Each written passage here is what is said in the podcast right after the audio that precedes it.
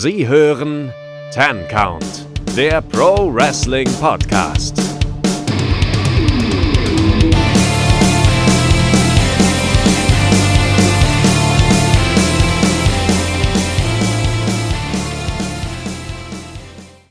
Hallo und herzlich willkommen hier beim Ten Count Wrestling Podcast.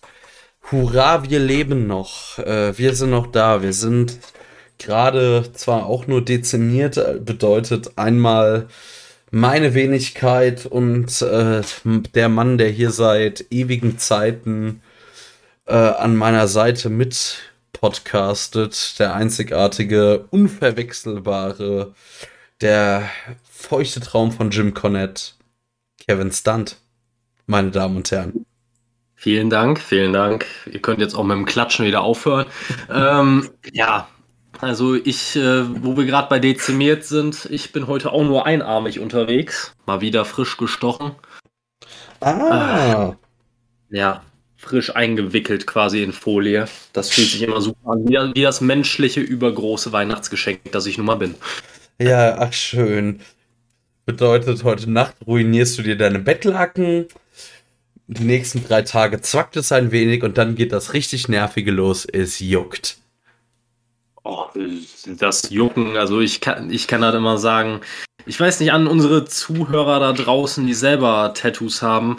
Es ist sehr unterschiedlich von Stelle zu Stelle und auch, also es ist, nicht mein erstes Tattoo. Ich hab, bin jetzt bald mit dem einen Arm komplett fertig. Auf der Brust habe ich eins. Äh, ich, äh, das mit dem Jucken, das fängt immer zu unterschiedlichen Zeitpunkten an, gefühlt. Ja. Man kann es sich nicht so richtig erklären manchmal. Ja, es kommt, denke ich, auch viel einfach darauf an, wie es so gestochen ist hier bei meinem, bei meiner Ex auf dem Arm, die ja so im Tribal-Stil gestochen ist. Das hat alles ein bisschen länger gedauert als zum Beispiel äh, bei Melissa, die ein etwas feiner gestochenes Tattoo hatte am selben Tag. Einfach größere Fläche, dauert länger. Ja, das sowieso. Also, ja, ich, äh, ich weiß auch nicht. Bei meinem Arm, das, äh, das Projekt ist bald abgeschlossen, aber Ende ist nicht in Sicht. Ja. Ja, bei mir wird der eine Arm, den habe ich so ein bisschen zum Sticker-Album erkoren. Da kommt mal diesmal das drauf und für den anderen habe ich auch schon in festen Plan, aber da muss erstmal das liebe Geld dafür her. Ja, Stick Sticker-Album ist auch was Schönes. Also hier einfach mal ein paar Panini-Sticker so tätowieren lassen quasi. Kannst ja auch deine Lieblinge da äh, quasi aussuchen. Ja. Also Scorpio Sky vorne weg, ist klar. Hikaru Shida in Überle in also Hikaru Shida in Überlebensgröße auf den kompletten Rücken, einfach nur das Gesicht. Was müsste man dir bieten, dass du die Wette eingehst? Das wüsste ich gerne. Muss ich das Tattoo bis ans Ende meines Lebens tragen? Bis ans Ende deines Lebens wäre eine andere Diskussion, sagen wir mal einfach so für, für zehn Jahre. Oh, ich, in zehn Jahren. also ganz ehrlich, man müsste mir einfach so viel Geld bieten, dass ich, ich sag mal, Kaltmiete, nee, Warmmiete für die nächsten zehn Jahre, also einfach quasi so wie das Los von der hier äh, Glücksspirale. Also zahl mir einfach, wir rechnen das hoch, zehn Jahre lang jeden Monat 7500 Euro und dann und den Tätowierer natürlich und dann können wir darüber reden. Ja, Leute, ihr habt's gehört, ne? Also jeder, der Interesse daran hat, der, äh, weiß ich nicht, auch so ein bisschen ja, sadomasochistisch veranlagt ist, der äh, sollte jetzt erstmal tief in die Tasche greifen und ein bisschen Geld beiseite legen. Ähm, wir sparen alle ja. zusammen dafür. Ja, so. Und nach zehn Jahren wird halt ein Blackout draus, meine Güte. Ja. Ja, ich wollte ich wollt gerade was sagen, aber das hätte negativ auf mich zurückfallen können. Ich hätte gerade fast gesagt, dann, dann, dann wird automatisch Scorpio Sky draus. Aber ja. Nein, nein, nein. Äh, naja, gut, äh, mit in die Nesseln setzen, das kennen wir ja auch. Ich meine, die Hörer werden es dann merken, wenn die Episode draußen ist, also wenn noch welche übrig geblieben sind nach der langen Durchstrecke, dass wir das ja als Episode 51 markieren. Äh, Episode 50, die ist erstmal im Giftschrank gelandet. Ja, wir machen das frei nach dem Motto Angebot und Nachfrage. Also das Angebot ist theoretisch da, aber die Nachfrage Frage muss sehr hoch sein, damit wir uns, äh, uns dann dem möglichen Shitstorm aussetzen. Dem möglichen? Also ich, ich also ich würde sagen, wenn wir drei von dem Podcast leben können, dann, dann lade ich das, dann schicken wir das Ding in den Äther. Ja, dann versauen wir es uns nämlich direkt wieder. So ist der Plan. So. Ja, oder keine Ahnung, wir machen das quasi, irgend, wenn das Ding hochgeladen wird, dann äh, wird jegliches Social Media gelöscht. Wir stellen diesen Podcast ein, dann kann man das hören, aber ja. Nee, das irgendwie ist das Ganze ein bisschen aus dem Ruder gelaufen. Ja, die Grundidee hat gestimmt, aber wir haben uns dann halt, äh, wir haben uns nicht so richtig Gedanken über den Modus gemacht. Ja. Und, äh, der Modus hat dann dafür gesorgt, dass sich das Ganze etwas hochgeschaukelt hat. Ja, also auf jeden Fall ähm, sind wir jetzt zu dem Entschluss gekommen, Konzepte funktionieren bei uns nicht. Äh, wir machen das jetzt nur noch ohne Konzept. So wird, ist es auch in dieser Ausgabe. Wie man merkt. Ja. So, wir haben noch sechs Minuten, wir haben noch nicht einmal das Wort Wrestling auch nur in den Mund genommen. Weil ja, keine Ahnung, irgendwie also ich gucke zwar fleißig, einigermaßen, einigermaßen fleißig weiter Game Changer, aber irgendwie bei AW ist so ein bisschen die Luft raus bei mir. Also der nächste Pod der nächste Pay-Per-View, den werde ich mir wieder anschauen. Bis dahin wird es wohl wieder Fahrt aufgenommen haben.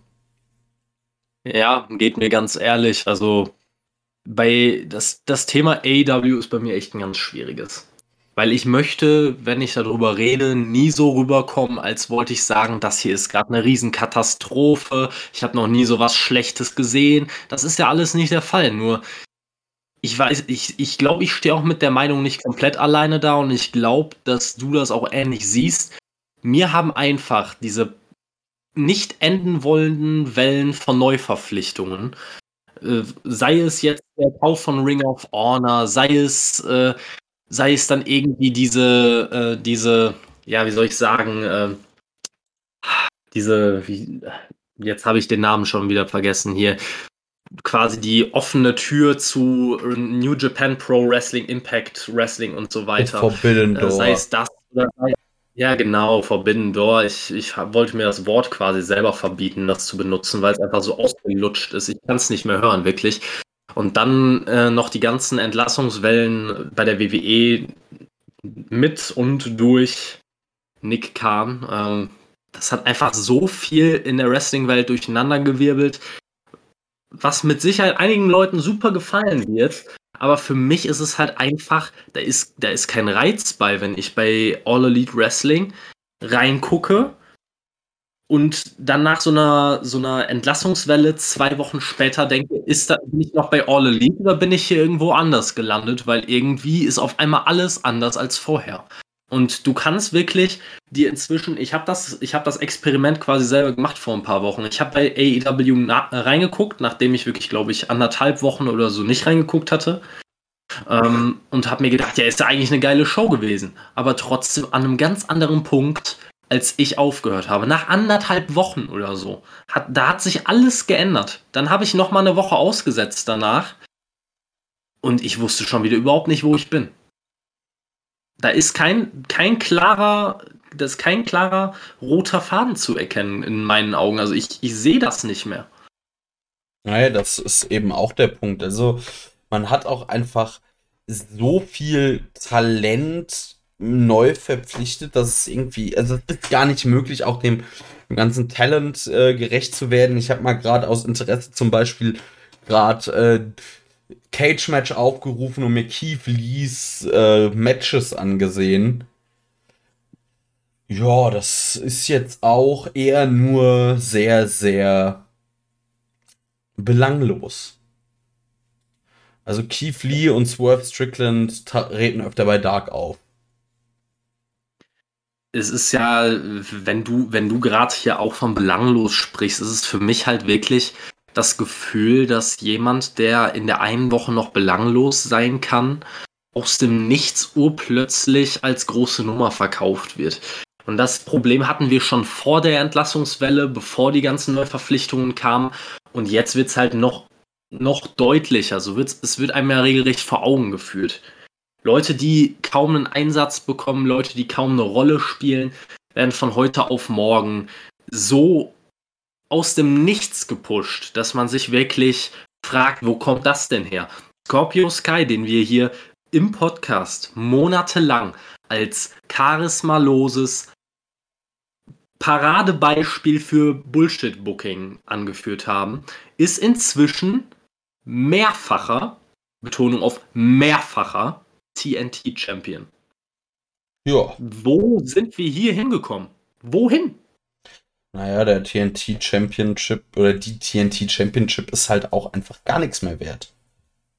Ja, und das, das, das ist einfach wirklich in diesen letzten Monaten, wo bei mir halt zugegebenermaßen auch einfach das Interesse abge abgenommen hat, auch durch diese Neuverpflichtung, ist das halt einfach immer heftiger geworden also ich bin teilweise, wenn ich da mal ein paar Wochen nicht, äh, nicht da genau hingeguckt habe, ich bin nicht mehr mit, mitgekommen, ob jetzt Sammy Guevara oder Scorpio Sky äh, gerade Champion ist oder nicht. Dann gucke ich auf irgendwelche, auf diese AEW-Rankings, die ja von Anfang an schon Mist waren, und sehe auf Platz 2 Frankie Kazarian, der vor der der vor einem Monat oder anderthalb Monaten einfach gefühlt noch Dauergast bei Dark war.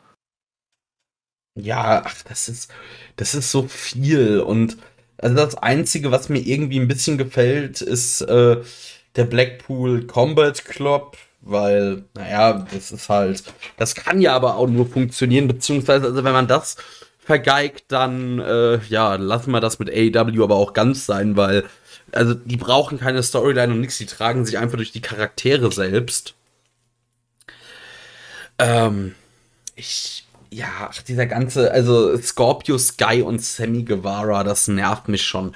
Auf der anderen Seite hast du dann auch einfach Talent, das vielleicht vom Name Value nicht so groß ist wie Sachen, die du bei AEW, äh, bei von WWE abgreifen konntest, aber warum man damit manchen nicht verlängert und dann äh, ja, so manchen sich neu ins Boot holt, also vielleicht einfach nur um Merch zu verkaufen, anders kann ich es mir nicht erklären teilweise. Also ob jetzt, was weiß ich, Keith Lee kein Match worked oder, oder kaum Matches worked und irrelevanten Mist oder Stu Grayson. So, der vielleicht noch in der Dark Order eine gewisse äh, Daseinsberechtigung hat. Ja, also wie gesagt, man, man merkt es jetzt vielleicht an oder beziehungsweise die, die Zuhörer merken es gerade wie gesagt, ich habe da immer ein sehr, sehr schlechtes Gewissen, wenn ich da über AW so rede, weil natürlich sind da gute Sachen bei und natürlich ist es erstmal, wenn, wenn man jetzt, sag ich mal, AW mit dem standardmäßigen WWE-Produkt vergleicht, da werden wir nie an den Punkt kommen, wo wir sagen, boah, die Matches bei Raw, die haben mich jetzt so geflasht, finde ich so viel besser als das, was wir diese Woche bei AW gesehen haben. Der, der Punkt kommt natürlich nicht. Aber ich, ich muss halt auch ehrlich sagen, dieses inzwischen bin ich an einem Punkt, wo ich sage, wenn man, es kommt wirklich nur noch rein darauf an, was du lieber haben möchtest, ob du lieber dieses auf Entertainment fokussierte Larger than Life Produkt haben möchtest, das die WWE verkauft, oder ob du lieber etwas mit ein bisschen mehr sportlichem Fokus haben möchtest, weil viel mehr weiß ich nicht, also so richtige Konsistenz in, äh, in dem Booking und so weiter, das findest du bei AEW halt auch nicht. Also mhm. da kannst du genauso gut auch zur WWE wieder gucken. Also da tut sich nichts. Das Einzige, wo, wo, wo sich das halt wirklich nur unterscheidet, ist einfach die Zielgruppe, die da ein bisschen anvisiert wird. Ja. In meinen Augen. Auch was Lustiges. Äh, seit The World on GCW, also Januar 22, wie viel TV-Matches hat Ruby Soho geworkt? Was denkst du? Boah, das ist eine gute Frage. Also seit Seit Januar, seit, Seit- Ende Januar. Seit Ende Januar. äh, Vier Monate fast. lass es, ich würde jetzt einfach mal schätzen, drei. 100 Punkte, tatsächlich. Drei Stück. Ja. Ich, äh, ich hätte es jetzt auch nicht großartig anders eingeschätzt, wenn ich ganz ehrlich bin. Weil es ja wirklich inzwischen einfach, es kommt nicht mehr drauf an, dass du, dass du da irgendwie ja, Leute hast, die, wo du eigentlich noch bei der Verpflichtung dir gedacht hast, da muss AEW viel mehr drauf bauen, weil das hat die WWE ja versäumt. Ne, Das kommt einfach nicht mehr drauf an. Es wird einfach jede Woche die nächste Neuverpflichtung, das nächste Shiny Toy wird ins Schaufenster gestellt. Da hat man dann zwei Wochen Spaß mit. Und danach fällt einem ein, ein, keine Ahnung, wir haben ja noch Julia Hart hier rumfliegen. Wir müssen ja noch irgendwas mit der machen. Warum muss man was mit der machen? Frag mich nicht. Ich weiß es nicht. Ich, ja, das ist eine gute Frage. Wer mich noch interessiert, ich guck mal. Brian Pillman Jr. Wie viele Matches hat der denn so geworkt? In letzter Zeit. Also ich muss sagen, da ich äh, gerade über Insta Instagram relativ viel mit den, äh, den verschiedenen Highlights so ja, versorgt werde quasi, da habe ich den Namen jetzt in den letzten ein, zwei Wochen öfter mal gehört, aber davor war der Mann auch gefühlt verschollen. Der hat aber auch, warte mal, seit dem 19.01. eins, zwei, drei, also drei Matches bei AEW gehabt. Der war halt noch bei ein paar anderen Promotions unterwegs, mal bei Dark, aber das war's dann auch. So, also gerade wie zum Beispiel bei Brian Pillman Jr., der durchaus in dem sehr viel Potenzial auch immer noch steckt, ihn durchaus zu einem, ich sag mal, AW Original ja, zu machen, der durchaus vielleicht jetzt kein absoluter Main-Eventer wird, aber doch jemand mal für eine gehobenere Midcard oder sowas. Ja, den, also so Leute bekommen halt immer weniger Zeit und dafür halt irgendwelche Leute, die man von der WWE weggeholt hat, wo ich mir teilweise denke, wow, hätte es jetzt nicht gebraucht. Ja, aber genau das ist es ja einfach. Also, ich finde, AEW hat wirklich eine Sache extrem eingebüßt. Durch diese ganzen Neuverpflichtungen, durch diese Entlassungswellen und so weiter. Und das ist einfach eine eigene Identität. Eine AEW-Identität, die es eigentlich von Anfang an gab, die, die wird, die nimmt gefühlt immer mehr ab.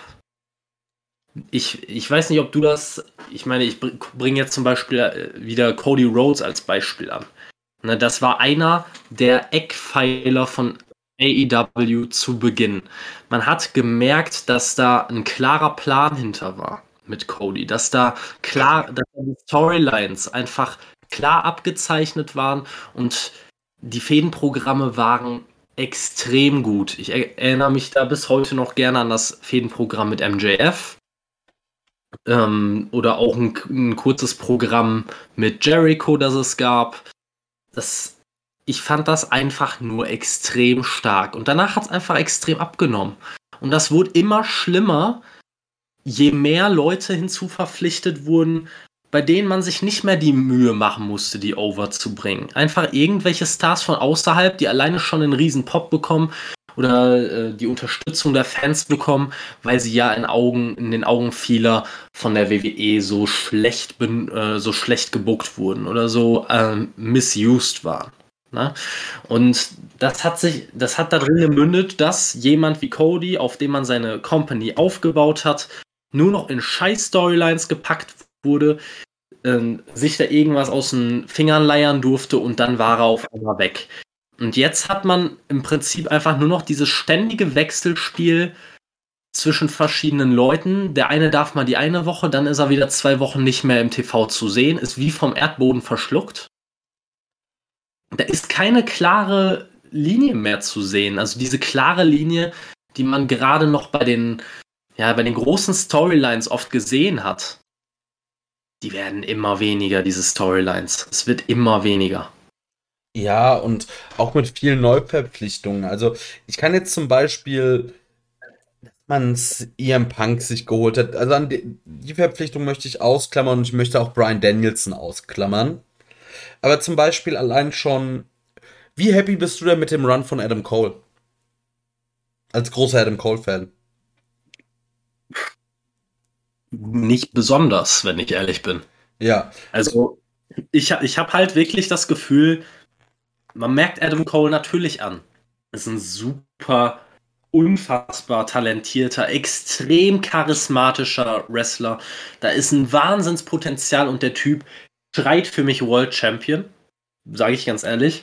Aber wie er bislang eingesetzt wurde, war das für mich bislang so, ja, wie soll ich, soll ich sagen, für, für einen, wenn es um den World Champion Title geht, ja, weiß ich nicht, Übergangsgegner Nummer 5 oder so. Ja. Ne? Ja, absolut zufriedenstellend und ich sehe auch nicht, wo, wo man, wo er sich da groß weiterentwickeln konnte bislang, weil eine große Steigerung zur WWE sich da überhaupt nicht. Nee. Oder auch sowas, wo ich schon, wo ich ja sehr gehypt war, wo ich gedacht habe, Alter, da kann man so viel mitmachen. Malachi Black. Das war mir klar, dass, äh, dass du den anführen würdest. Das, äh, ich ja. will ja gar nicht, dass der Mann jetzt unbedingt World Champion wird. Ja, doch will ich, aber das ist, das muss ja nicht mal sein. Aber der hat seit, also bei AW Revolution war er in der Pre-Show. Und seitdem hat der, ist der Mann, hat er zwei Matches bei AW Rampage geworkt. So, das war's. Und das ist so viel Kram, wo ich mir denke, warum? So, wenn ihr, also es, es muss ja nicht jeder immer im TV sein. Aber das ist alles so planlos, was ihr macht. Und für, also und darf, also auf der einen Seite muss so viel Kram äh, oder so viele müssen sporadisch eingesetzt werden, aber dann ziehst du eine elendlange Story um Scorpio Sky und Sammy Guevara. Jetzt, äh, sag mal, was geht denn mit euch? Ich weiß es auch ehrlich nicht.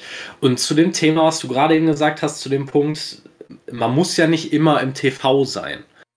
Ich musste halt ehrlich sagen, ich finde, es bringt, jetzt mal unabhängig davon, äh, ob man jetzt auch mit weniger TV-Auftritten eine Charakterentwicklung äh, gut hinbekommen kann. Ne? Ich bin mir sicher, auch mit der wenigen Zeit, die man bei Malachi Black hatte, hätte man trotzdem, äh, hätte man trotzdem mehr anfangen können mit dieser geringen TV-Zeit. Da hätte man trotzdem noch mehr mitmachen können. Ja, ich meinte das auch eher in dem Sinne, man kann ja, was weiß ich, also zum Beispiel, wenn ein Wrestler irgendeine Storyline zu Ende ist und auch wenn er jetzt nicht verletzt ist, dass man ihn einfach mal in eine Pause schickt und sagt, hier, wir machen jetzt, wir haben halt einfach nicht genug TV-Zeit, so, du bleibst jetzt einfach so, wir schicken dich jetzt mal Storyline-mäßig, was weiß ich wohin.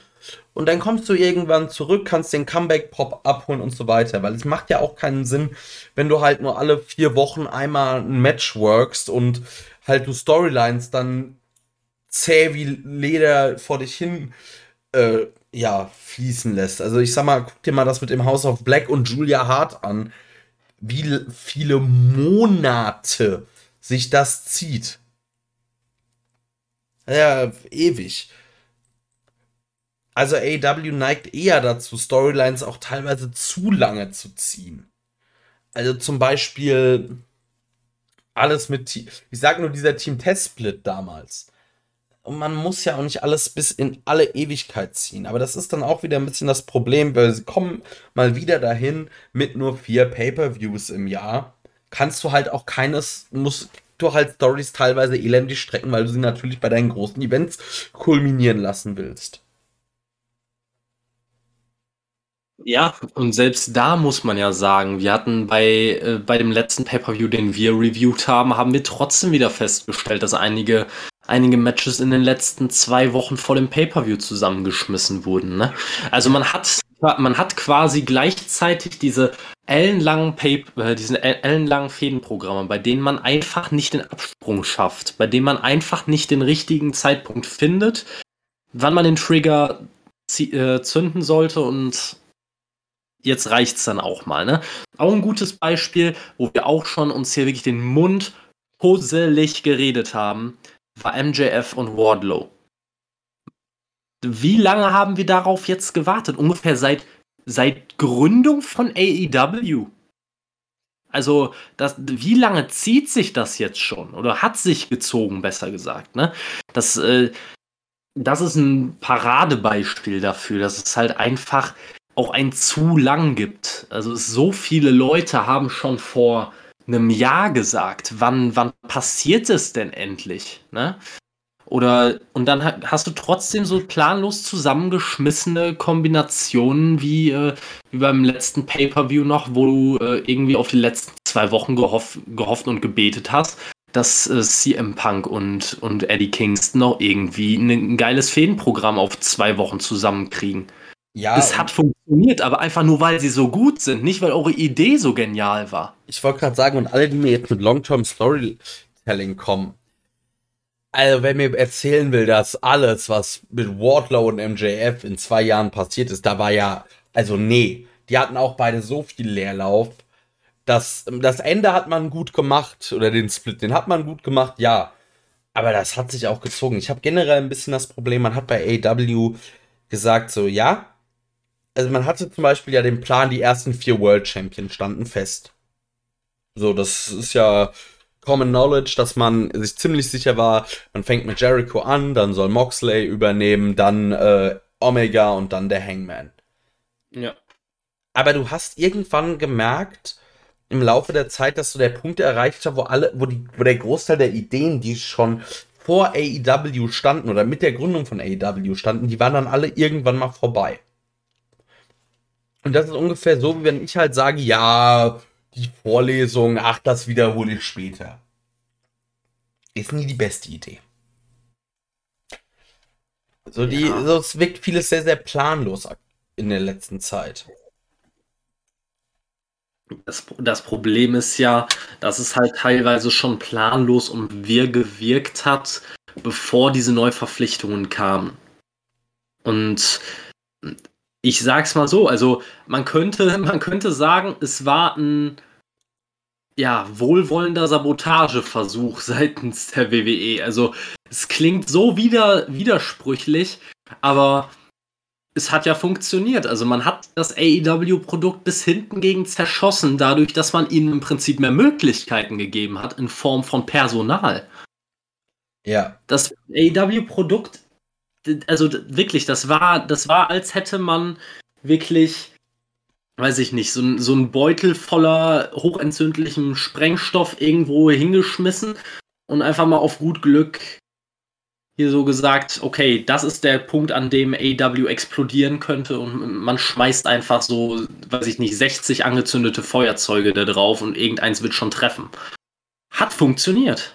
Ja, oder mich erinnert es ein bisschen, äh, wenn meine Freundin und ich nach Hause kommen und der Hund war ein bisschen alleine und wir gehen in, sagen wir mal, also bei uns sind Wohnzimmer und Küche sind durch eine Tür verbunden und einer von uns beiden ist dann gerade im Wohnzimmer und in der Küche. Der Hund kann sich nie, kann sich halt einfach nicht entscheiden, zu wem er rennt. Der rennt zu mir, oh, du bist da, du bist da. Und dann rennt er, muss er ja wieder zu meiner Freundin rennen, weil die ist ja auch wieder da. Hinher, hinher, hinher, hinher. Und so ein bisschen wirkt das auch mit Tony Khan. Quasi so, ich weiß gerade gar nicht, was ich machen soll. So viele Leckerlis. Ja, eine absolute Reizüberflutung. Also beim quasi, ja, weiß ich nicht. So Reizüberflutungsbooking par excellence. Also der ist einfach so glücklich, dass er da ist, dass er nicht so wirklich langfristig plant. Ja.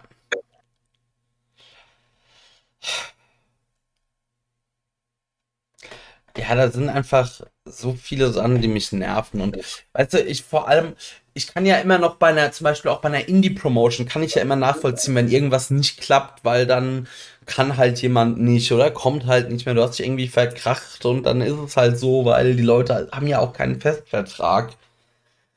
Aber halt bei einer Major-Promotion darf sowas halt einfach nicht passieren. Ja. Das ist halt einfach der springende Punkt. Also, das ist halt auch irgendwie ein Faktor Professionalität. Und ich weiß nicht, also ich habe mir die AW-Ratings letzten Wochen nicht angeschaut. Vielleicht bist du da besser auf dem neuesten Stand, wie es mit den TV-Ratings aussieht. Aber man hat jetzt so unfassbar viel in Personal investiert, in neue Leute, in Wrestler, die schon, die schon auf einer nationalen Bühne mindestens mal, äh, beziehungsweise sogar auf einer internationalen Bühne, wenn sie aus dem WWE Main Roster kamen, ähm, schon Erfahrungen sammeln konnten. Und man hat es trotzdem nicht geschafft, sein extrem zu pushen. Also, da muss man sich doch auch mal hinterfragen, woran liegt es denn? Es liegt nicht daran, dass die Namen zu klein sind. Mir kann keiner erzählen, dass irgendwie, dass es da kein, keine große Verbesserung äh, gibt, schon seit Monaten. Äh, dass es daran liegt, dass CM Punk, John Moxley, Brian Danielson etc., dass, das die, dass die Namen zu klein sind oder zu uninteressant. Das, das ist einfach nur ein pures Armutszeugnis, dass man aus sowas nichts Vernünftiges hinbekommt. Ja. Und das nervt. Also ich bin aktuell, wie gesagt, bin ich nur am, in den Indies unterwegs. Also auch wenn GCW ich da gerade mit dem Collective nicht hinterherkam, also zwölf Shows kann man sich einfach irgendwie auch nicht komplett anschauen. Aber jetzt geht da gerade die Deathmatch-Season geht wieder richtig los. Es steht äh, das Tournament of Survival an und äh, Cage of Survival kommt dann auch noch äh, wo keiner weiß, was es wird, aber es wird gut, weil da haben wir auch mal, da gibt's auch Long-Term Storytelling. Da hat man diese, die Fehde Alex Cologne gegen John Wayne Murdoch, die zieht sich auch schon jetzt seit einem fast einem Dreivierteljahr. Aber da liegt das halt auch daran, dass beide halt nicht immer da sind, auch, und ja, irgendwie zieht sich das nicht so. Ich weiß es nicht. Also es, es, es nervt mich. Ja wie gesagt, also mir kommt es jetzt halt auch so vor, wir lassen natürlich jetzt ja auch wirklich überhaupt keinen guten, kein, kein Gutes an, an dem ganzen Produkt jetzt gerade. Aber das liegt halt auch einfach daran, dass man da in dieses gesamte AW-Projekt mit so großen Erwartungen drangegangen ist. Und es wurde einem immer wieder, wurden einem bestimmte Grundsätze vorgebetet, die angeblich bei AW doch da sind, aber bei der WWE nicht. Und Long-Term Storytelling sollte echt zum Unwort des Jahres 2022, wenn es um Wrestling geht, werden. Weil es einfach noch immer in der AEW-Fanbase so weit verbreitet ist und einfach so eine. Das ist einfach eine straighte Lüge, dass es Long-Term Storytelling bei AEW gibt, dass es bei der WWE nicht gibt. Weil alleine durch die Ausschnitte, die ich teilweise von äh, bei Social Media von WWE-Shows sehe, kann ich sagen, dass da, dass da gerade was die großen Storylines angeht, dass das Ganze teilweise deutlich durchdachter wirkt, professioneller wirkt als bei AEW. Und das heißt was? Das heißt was. Wir reden hier noch immer über Vince McMahon. Also Tony Khan hat da quasi, hat es quasi innerhalb, innerhalb von ein paar Jahren geschafft, von Genie zu Wahnsinn zu wechseln. Und das ist halt, das ist schon ein ganz schön trauriges Zwischenfazit, das man jetzt gerade ziehen muss. Ja. Wir hoffen, dass es wieder deutlich, deutlich bergauf geht. Also die nächsten Pay-Per-Views, äh, hat Keanu ja schon gesagt, ich denke mal, die werden wir hier auf jeden Fall auch wieder reviewen. Ähm, da wird auch wieder der Jens dabei sein, der ist, äh, hat sich für die Aufnahme heute krankheitsbedingt entschuldigt. Na, an der Stelle bin ich mir sicher. Einmal Grüße von Jens an euch alle.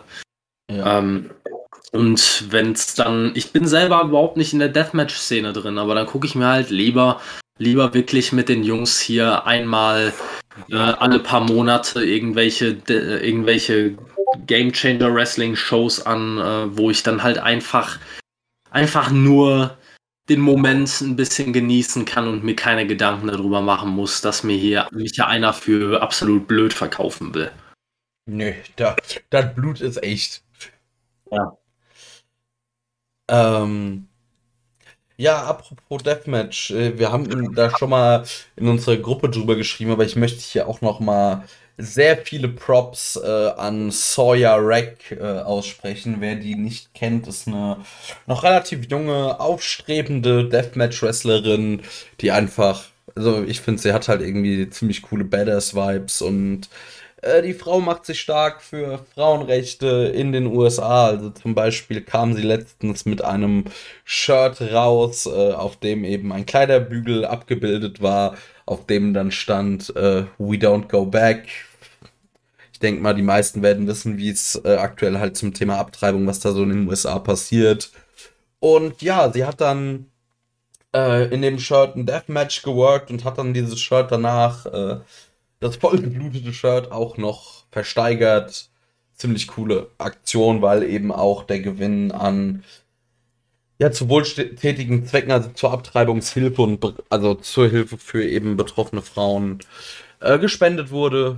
Coole Aktion und die Frau gefällt mir halt auch gerade, weil sie glaubwürdig Deathmatches gegen Männer worken kann, weil ich weiß gar nicht, wie groß sie ist, aber sie ist, also sie ist größer als so der durchschnittliche Indie-Wrestler. Ich habe letztens geguckt, tatsächlich, ach, mal schauen, ob sie es jetzt hat, hatte die Frau kein Cage-Match-Profil, was ich irgendwie unfassbar finde, dass es, also, dass es relevante Wrestler gibt, die das nicht haben. Ne, gibt's nicht. Ja, ich, ich kann da nicht viel, viel zu beitragen, weil ich habe die Frau wirklich noch nie, äh, noch nie ein Match worken sehen. Ähm, hab auch von dem Namen vorher noch nichts gehört. Also es wurde halt bei uns in der Gruppe auch nochmal an die Zuhörer, wie gesagt, wurde bei uns auch nochmal in der Gruppe ein bisschen besprochen. Geile Aktion, aber ich muss halt echt sagen, ich habe von ihr überhaupt noch nichts gehört.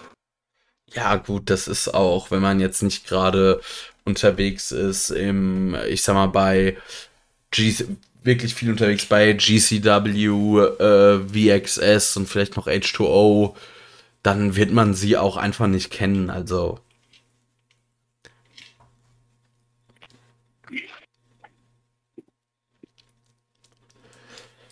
Aber ich habe, also ich kann nur sagen, ich habe einfach jetzt schon mal richtig Bock aufs Tournament of Survival dieses Jahr wieder.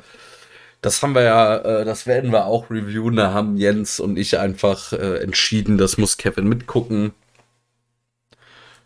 Und das ja, wird, was soll ich sagen, ne? Mitgehangen, mitgefangen oder ja, so. Das wird lustig. Und ja, ich freue mich auch sehr drauf. Also war äh, was ganz anderes, aber auch Wrestling-mäßig. Äh, zumindest zwei Drittel des Ten-Count-Teams fliegen ja im September nach Liverpool, um sich Deathmatch Wrestling anzugucken. Ten-Count-Klassenfahrt quasi. Ah, ja. Ja, ich glaube, den Leuten ist schon relativ klar, welche zwei Drittel das sind. Also. ja, Kevin, es gehört nicht dazu. Ja, ausgegrenzt. Nee. nee du, so, du kannst gerne dich auch immer noch anschließen. Wir werden es sehen. Ne? Also, ich muss sagen, ich bin noch immer in dieser Deathmatch-Szene. Ich fühle mich noch nicht so 100% zu Hause da. Ich, ich finde es immer, immer wieder, diese, diese Events, sich zwischendurch einfach anzuschauen, abzuschalten und dann einfach mal zu akzeptieren für ein paar Stunden. Ab jetzt ist alles, was äh, übergeordnete Logik angeht, ist erstmal abgeschaltet und jetzt geht es nur noch darum, hier hab einfach eine gute Zeit, lehn dich zurück, schau zu, wie sie sich gegenseitig verstümmeln und na, here we go. Das, das macht mir, das macht mir zwar schon Spaß, aber das ist wirklich nichts. Wenn ich, wenn ich das, glaube ich, so, so wirklich jede Woche mir anschauen würde, dann würde ich irgendwann so abstumpfen, dass es für mich irgendwann nicht mehr so geil wäre.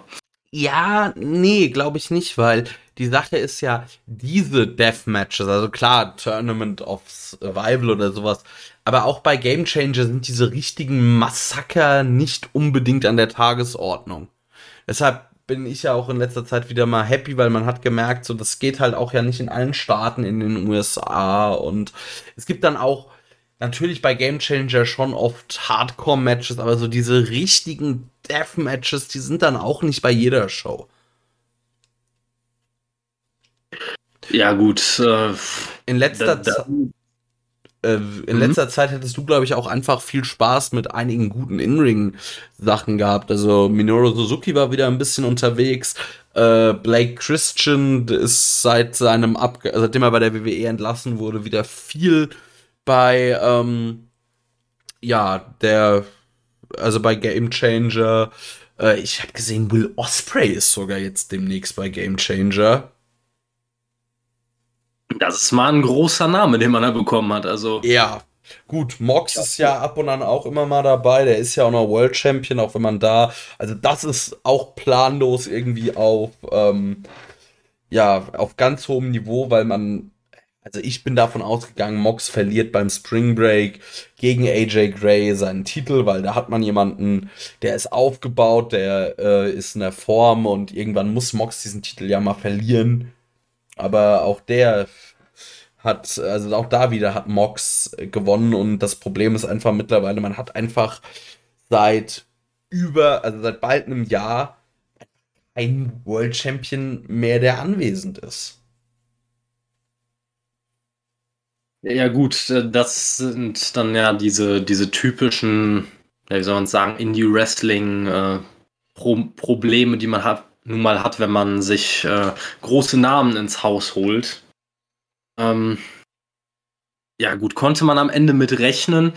Bei, äh, ich muss selber sagen, ich bin halt, wie gesagt, in der, in der Game Changer-Materie so gut wie gar nicht drin. Aber wenn du mir den Namen AJ Gray genannt hättest, dann wäre ich auch jetzt rein prinzipiell auch nicht davon ausgegangen, dass Mox den Titel an ihn verliert. Ich glaube, da muss man dann schon noch, zumindest rein was Name Value angeht, schon noch eine Etage höher gehen. Also, wenn man sagt, okay, er droppt den Titel wirklich nochmal an Nick Gage zurück, ja, das könnte man machen. Ja, aber das Problem ist halt, dass ähm, AJ Gray so was das den Game Changer, also den festen Game Changer Kader angeht, da schon eher halt zu den Top Names gehört. Natürlich hast du Nick Gage, aber Nick Gage ist aktuell absolut nicht in der Verfassung, äh, ein, also nochmal einen World Title Run zu machen. Der ist mehr oder weniger, ist der, glaube ich, also mehr als Part-Timer wird er nicht mehr. Der hat, also seit, also gerade seit seinem Comeback bei The World on GCW, also, da kam er ja mit einigen Kilos mehr zurück, was jetzt vielleicht weniger das Problem ist, aber also, seien wir ehrlich, Nick Gage war jetzt nie der Gott des In-Ring-Wrestling, aber das ist auch nicht besser geworden und der wrestelt halt kaum noch, also noch viel weniger Matches das sehe ich einfach nicht. Und äh, sonst, also die Sache ist halt wirklich, dass außer AJ Gray niemand so wirklich aufgebaut ist. Game Changer hat ein bisschen das Problem, dass äh, ja einige versprechende, vielversprechende Talente aus verschiedenen Gründen weg sind. Also man hatte so ein Beispiel auch jemand, bei dem man immer nur ein bisschen drauf gewartet hat, dass jetzt mal der Trigger gezogen wird, ist ähm, zum Beispiel G-Raver gewesen, aber der ist durch einige ja, Anschuldigungen und also ich sag mal mit Gewalt gegen Frauen und auch vielen anderen. Also der Typ ist, glaube ich, aktuell ein bisschen am Freidrehen. Mm, der ist raus. Dann hat man eben das komplette Thema 440, also dieses Indie-Stable, wo, ja, Atticus Koga war so einer der Namen bei Game Changer, die immer hoch im Kurs standen. Und da gab es auf jeden Fall gab da böse Beef, also da böses Blut und äh, 440, die haben jetzt eben ihre eigene Indie-Promotion Circle 6. Also da ist auch auf jeden Fall der Witz so groß, dass Game Changer ziemlich äh, rigoros alles blockiert, was an ihrem Talent dahin will und so. Also da sind sie relativ, ja, geben sich Mühe, das dann nicht, also geben wirklich sabotieren oder bombardieren das so ein bisschen. Da gab es auf jeden Fall richtig Beef. Und ja, da ist so ein bisschen ein kleines, Tal also ein bisschen auch äh, Talentvakuum, dass man dann wieder aufbaut. Das Problem bei Game Changer ist halt auch, du brauchst so Wrestler, die alles ein bisschen können, weil der Game Changer World Champion, das ist jetzt halt kein reiner das ist jetzt nicht wie in einer anderen Wrestling-Promotion, wo du einfach vielleicht einen guten Wrestler mit auch einem guten Indie-Namen hinstellen musst. Die Leute brauchen halt auch zumindest einen gewissen Deathmatch- und Hardcore-Stil, weil das funktioniert halt sonst nicht. Das macht es halt noch ein bisschen schwieriger oder macht halt die Liste ein bisschen kleiner. Sonst hätte ich zum Beispiel gesagt, ey, dann nimmt doch einen Black Christian, der seit seinem WWE-Abgang auf oder seitdem er zur WWE ist, nochmal einiges an Charisma zugelegt hat und auch von allem sehr gereift ist. Also dem hat das Performance Center gut getan. Aber der hat halt null so diese ganze Deathmatch-Nummer in sich und dann ist das halt auch schon scheiße. Ja gut, ich glaube, das ist eben genau das, genau das Thema, weil ich habe mir gerade eben, während du das erzählt hast, die ganze Zeit die Frage gestellt, ist es nicht ein bisschen verrückt, dass man halt bei einer relativ, inzwischen ja, muss man schon sagen, relativ großen Indie-Promotion wie GCW sagen muss, nach, nach wirklich so einer gefühlt endlosen, endlosen Entlassungswelle der WWE etc., dass wirklich überhaupt nichts außer so einem Blake Christian da wirklich hängen bleibt an so einer, so einer Indie-Promotion. Das zeigt einfach auch, wie viel die großen Promotions außerhalb jetzt der WWE da einfach wegge weggesogen haben quasi. Also wie viel Talent wollt ihr, wollt ihr an euch nehmen und die so, ja. Ja, also die Sache ist wirklich, du hast halt einige Leute, die dann, also bei diesen Entlassungen hast du so mehrere Kategorien. Du hast die, die direkt zu AEW und vielleicht auch zu TNA sind. Aber dann hattest du da halt auch viel Kram dabei, den du halt einfach, der vorher nie in den Indies war und danach auch nie, weil das halt irgendwelche so Performance Center Geschichten waren, die auch, glaube ich, halt niemals bei einer kleineren Promotion auftreten werden, weil sie jetzt lieber wieder irgendwas anderes machen. Ja gut, das, das ist natürlich schon ein Punkt, nur ich finde es trotzdem ein bisschen. Es ist schon sehr, sehr eigenartig. Ne? Also, gerade bei diesen ganzen Performance Center-Leuten, die du angesprochen hast, äh, da frage ich mich immer, gehen die in so ein WWE-Engagement rein und sagen sich, wenn ich jetzt nicht der nächste Roman Reigns werde, dann werde ich, mit, im, werde ich im Wrestling äh, nie wieder irgendeine Rolle spielen. Also ich kann es nicht so 100% nachvollziehen, dass wenn man von der WWE so perfekt ausgebildet wird, also eine Grundausbildung bekommt, die du wirklich in kaum einer anderen Wrestling-Schule wahrscheinlich so bekommst, dass man das Ganze danach einfach überhaupt nicht mehr nutzt und sich einfach denkt, wenn, wenn die WWE mich nicht nutzt, dann, dann versuche ich auch gar nicht erst mir in der, in, in der Industrie einen Namen aufzubauen. Das ist für mich so ein bisschen, ich weiß nicht, ich kann es an, an, einem gewissen Punkt nicht nachvollziehen. Also, ich kann es auch nicht nachvollziehen, weil es ja auch immer wieder Leute gibt, die nach einer Entlassung, also ich, ich sag nur, also das Paradebeispiel ist ja Drew McIntyre, der durch die Indies und Impact halt sich wieder komplett zurückgekämpft hat. Aber ich glaube, es ist halt auch so ein bisschen die Frage, ja, wo kommst du her und vielleicht auch, dass natürlich sind die Leute an sich gut ausgebildet, aber dieser WWE-Stil ist halt auch ein ganz eigener und das ist dann nicht immer zwingend das, was in den Indies auch dann sehr gerne gesehen wird und da glaube ich nimmt man lieber guckt man, dass man irgendwelche Indie-Darlings kriegt und halt auch zum Beispiel gibt's ja genug äh, Impact-Wrestler und so, die kann man sich dann, die kann man dann auch verpflichten und bei sich wresteln lassen, als dass man irgendjemanden aus dem Performance Center nimmt. Weiß ich nicht, wie, woran es liegt.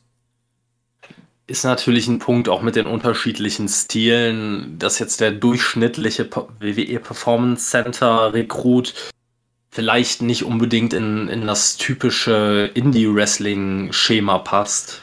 Also es gibt Wrestler, die haben das wunderbar gemacht. Also Matt Cardona, man, also wie er bei Impact ist, das kann ich gar nicht sagen, weil ich das nicht verfolge, aber der Mann ist bei Game Changer pures Gold. Und da merkst du auch, der ist jetzt im Ring, das ist auch gar nicht so wichtig, weil er wirklich so ein bisschen schon, er macht schon WWE-Style. Also er zieht, macht ganz viel über seinen Charakter und über Heat ziehen und weil er eben so einer Motto einen auf, äh, ja, den hochnäsigen WWE-Snob macht. Und das funktioniert so großartig.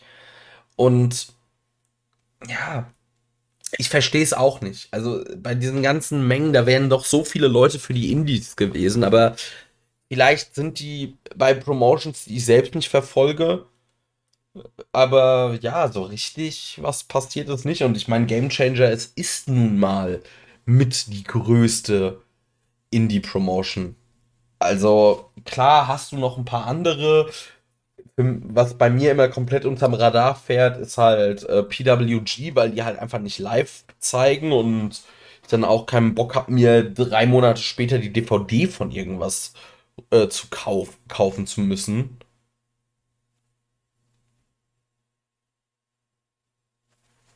Ja.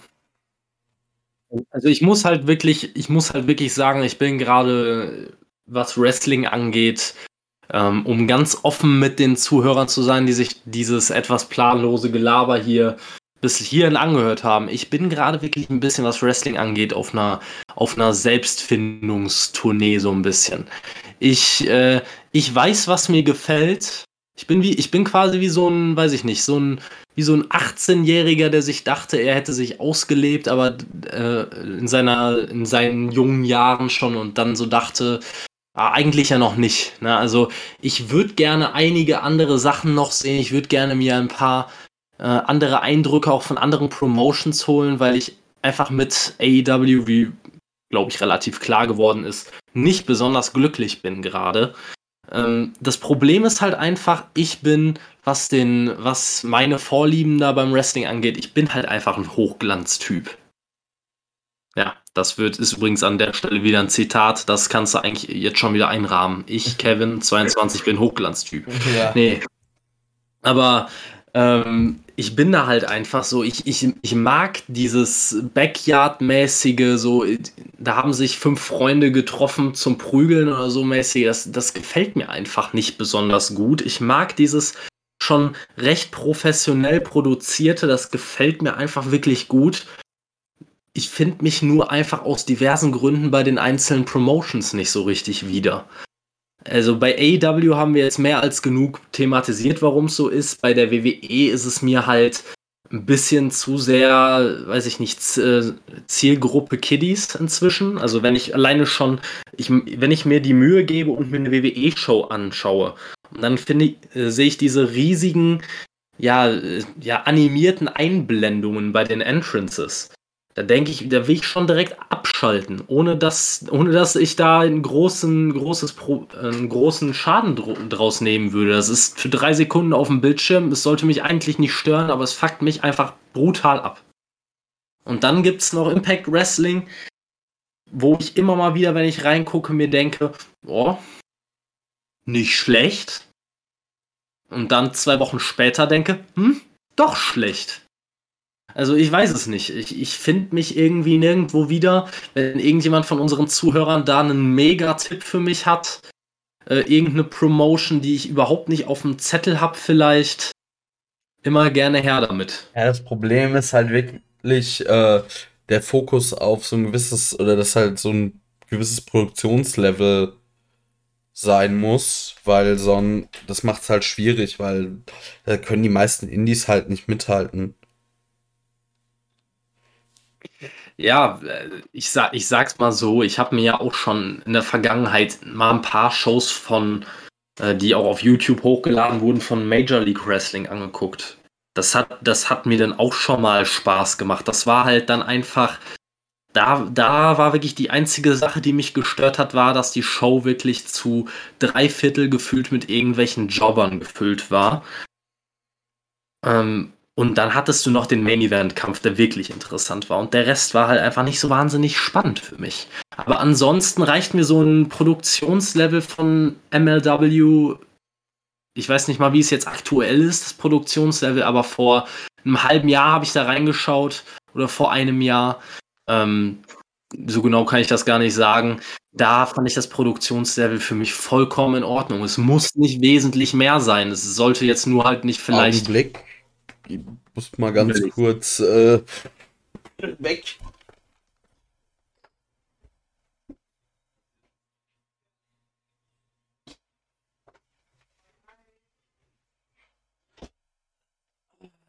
man entschuldige die kurze Unterbrechung, ich bin wieder da. Jo. Ähm, ja, MLW habe ich nie wirklich verfolgt. Ich habe halt nur jetzt immer mitbekommen, dass halt einige da, äh, Wrestler, sei es bei AEW, aber sei es auch bei GCW, halt bei MLW unter Vertrag waren und da teilweise ja richtig Kriege führen mussten, um da rauszukommen. Also Mance Warner zum Beispiel, der ja jetzt mittlerweile, also der ja schon lange eigentlich immer bei äh, Game Changer rumturnt. Jacob Patou sehe ich auch immer mal bei äh, AEW, von dem hast du mir irgendwann mal, weiß ich, sehr vorgeschwärmt. Ja.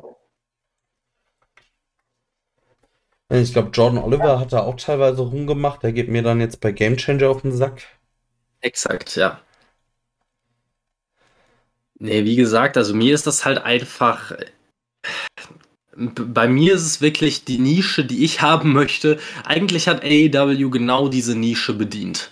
Bis zu dem Punkt, als Tony Khan sich gedacht hat, ich öffne jetzt den Geldbeutel und kaufe mir einfach alles, was ich schön finde auch wenn ich es dann halt einfach ja, so frei nach einem, nach einem verzogenen Kind dann einfach so, ich kaufe mir irgendein Kleidungsstück und ziehe das danach einmal an und danach anderthalb Jahre gar nicht mehr. Ne? Also bis Tony Khan so geworden ist, war AEW exakt das, was ich mir gewünscht hatte.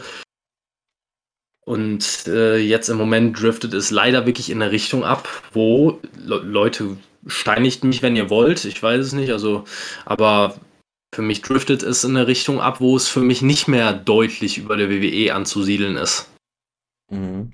Ja, ich gucke mir gerade mal so eine, ähm, eine Card von äh, MLW an. Also Matt Cross gegen TJP, Richard Holiday gegen Davey Richards, Calvin Tankman und EJ Nduka gegen Alex Kane, Mr. Thomas.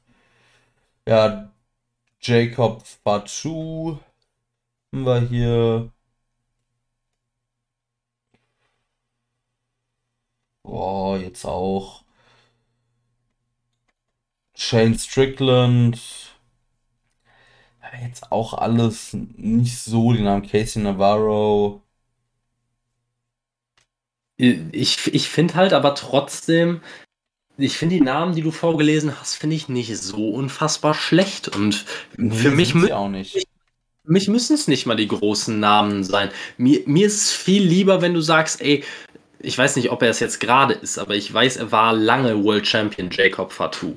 Ähm, also, mir ist es viel lieber, du hast einen Jacob Fatou als den großen Namen deiner Promotion, den du zum World Champion aufbauen willst und lässt dir da wirklich was Vernünftiges zu einfallen, anstatt dass du da irgendwie random den nächstbesten großen Namen da reinschmeißt als möglichen World Champion, den du, äh, den du einfach nur von der WWE abgegriffen hast und wo du einfach nichts zu beigetragen hast, dass der Mann äh, sich irgendwie, irgendwie overkommen musste erstmal, sondern du hast einfach nur davon profitiert, was die WWE vorher für eine Arbeit geleistet hat für dich.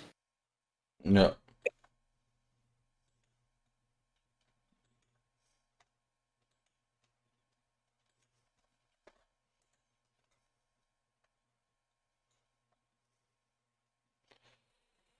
Judy, ich glaube, dieses Schweigen ist so langsam auch der Punkt, dass wir nicht mehr viel haben, oder?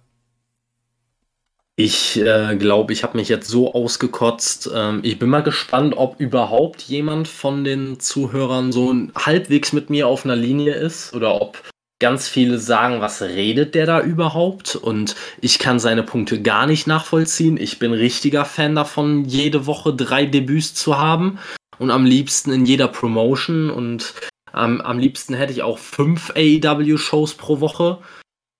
Ich weiß es nicht. Vielleicht, vielleicht bin ich da auch allein auf weiter Flur, aber ich äh, musste mir das einfach mal von der Seele reden und einfach mal ehrlich sein mit allen, weil einfach nur permanent sagen, das, was AEW da macht, ist ja super und toll und ich klatsch Beifall, das ist auch nicht die Lösung. Na?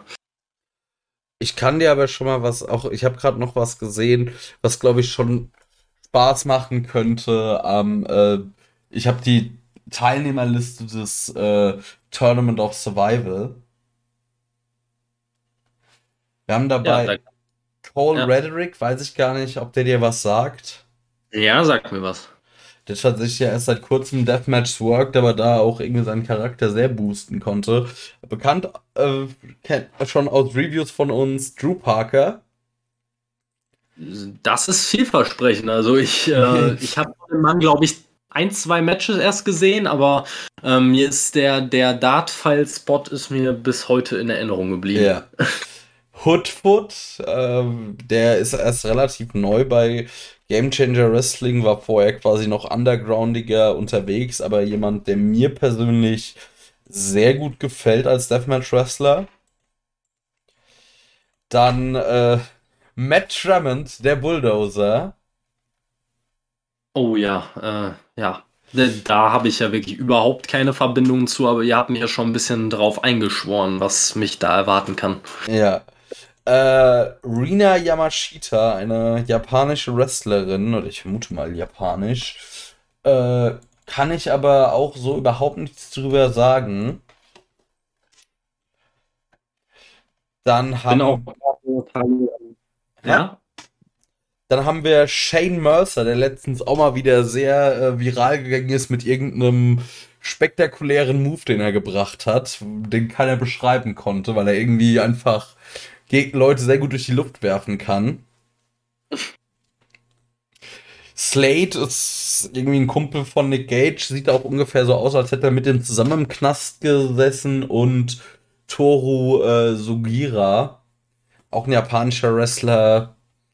Das könnte eine spannende Mischung werden, also gerade auch japanische Deathmatch-Wrestler, das ist halt irgendwie, die, die kennen auch sehr, sehr wenig mit sich selbst.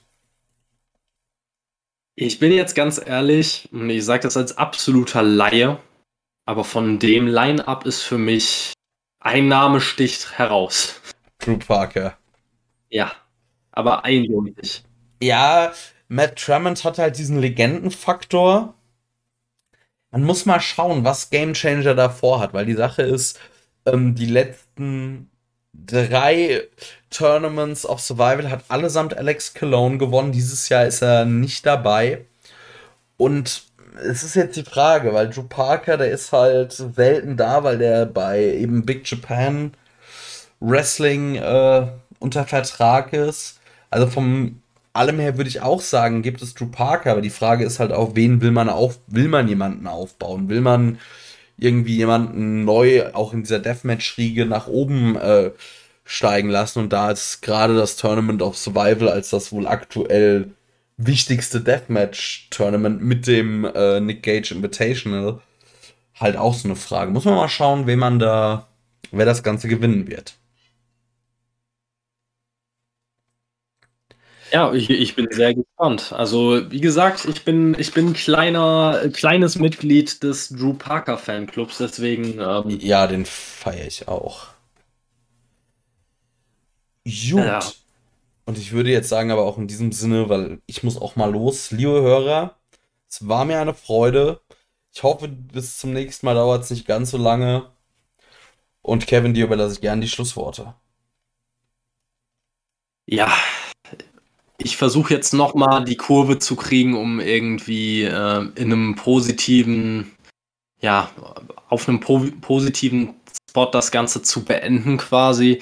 Ähm, wie gesagt, ich, ich wollte hier mit einem kleinen Rage, den ich ja auch losgelassen habe, wo eigentlich ja die ganze Episode draus bestanden hat, wenn man mal ganz ehrlich ist, ähm, wollte ich hier keinem irgendwie sagen, er soll AEW nicht mehr mögen oder nicht mehr gucken. Ich will keinem irgendwas schlecht reden. Ich habe einfach nur, wollte einfach nur meine Meinung da loswerden. Ihr könnt gerne anderer Meinung sein. Ihr könnt auch gerne eure Meinung mit uns teilen, wenn, wenn ihr, wenn ihr sagt, ich stimme aber dem, was die beiden da gesagt haben, gar nicht zu, dann bitte immer einen Kommentar schreiben. Ähm, sagt uns eure Meinung. Sagt uns, wo ihr denkt, dass wir komplett falsch liegen. Alles perfekt. Und wie ich vorhin schon gesagt habe, wenn ihr irgendeine Promotion habt, irgendeinen Geheimtipp, der vielleicht wirklich was für mich sein könnte, ihr, ihr kennt gerade die Stammzuhörer, die kennen mich ja inzwischen halbwegs. Ähm, falls ihr irgendwas habt, das ihr mir vorschlagen wollt, ich bin über unsere Facebook-Seite bin ich auch immer erreichbar. Ich bin für jeden Tipp dankbar und ja, lasst es euch einfach, egal was ihr an Wrestling guckt, lasst es euch nicht vermiesen. Ähm, für jeden wird es am Ende was geben, auch für mich mit Sicherheit. Am Ende werde ich mal, werden wir mal sehen, wo wir hier landen. So. Und in dem Sinne wünsche ich euch einfach noch eine schöne Wrestling-Woche. Genießt, was auch immer ihr noch gucken wollt. Und bis zum nächsten Mal.